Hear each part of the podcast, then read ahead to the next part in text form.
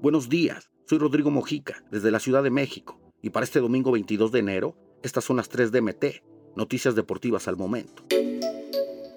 Memoria extraviada. En los momentos de apremio, eso es cuando hay que apretar los dientes y afilar el rostro, Anthony Silva, el portero de la franja, regaló la última tajada a un disparo de Álvaro Fidalgo. Con una técnica un tanto extraña, como de cucharita, el guaraní rompió la acción y preservó el punto. América 2, Puebla 2.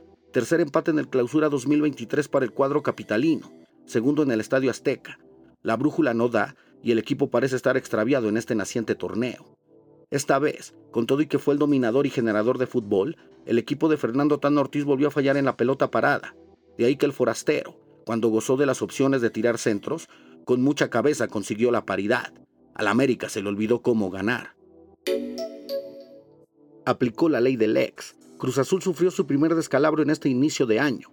Tal parece que el andar de la máquina va en picada. Si bien inició con empates, el fútbol no ha lucido, y esta vez fue superado por un Necaxa que supo aprovechar los errores defensivos.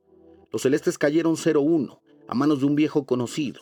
Edgar Méndez se encargó de hacer la única anotación, precisamente ante el club que lo trajo a la Liga MX en 2017.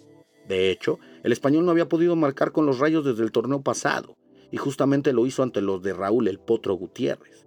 Juan Pablo Segovia aprovechó que la línea defensiva rival estaba adelantada y dio un servicio largo desde los tres cuartos de cancha. La pelota cayó para Méndez, quien al ver a Ramiro Funes Mori mal posicionado, la tomó y se la llevó al área de Jesús Corona, venciendo a este en la salida. Campeón indiscutido, Brandon Moreno aludió a su espíritu de guerrero mexicano, echado para adelante, pues cuando se vio en aprietos, con el corazón por delante pudo deshacer con mucha fuerza los castigos de Davison Figueiredo. Al final, y porque como buen azteca se mostró elusivo en su boxeo, y porque tiene el poder de puños para aniquilar a los rivales, el de Tijuana pudo calzarse el título y darle un cerrojo a su serial de cuatro peleas ante el brasileño, con saldo favorable, dos triunfos, un empate y una derrota.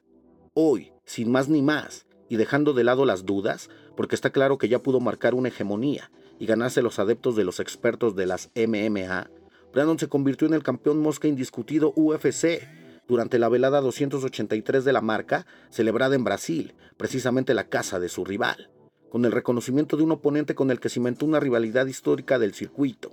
Pues el Carioca aceptó que fue la noche de Moreno, este también dio a conocer que cambiará de división, porque ahora intentará hacer carrera en los pesos gallo. No olvides suscribirte para recibir la información deportiva más relevante del momento. Esta y todas las noticias las puedes encontrar en mediotiempo.com y en todas sus redes sociales.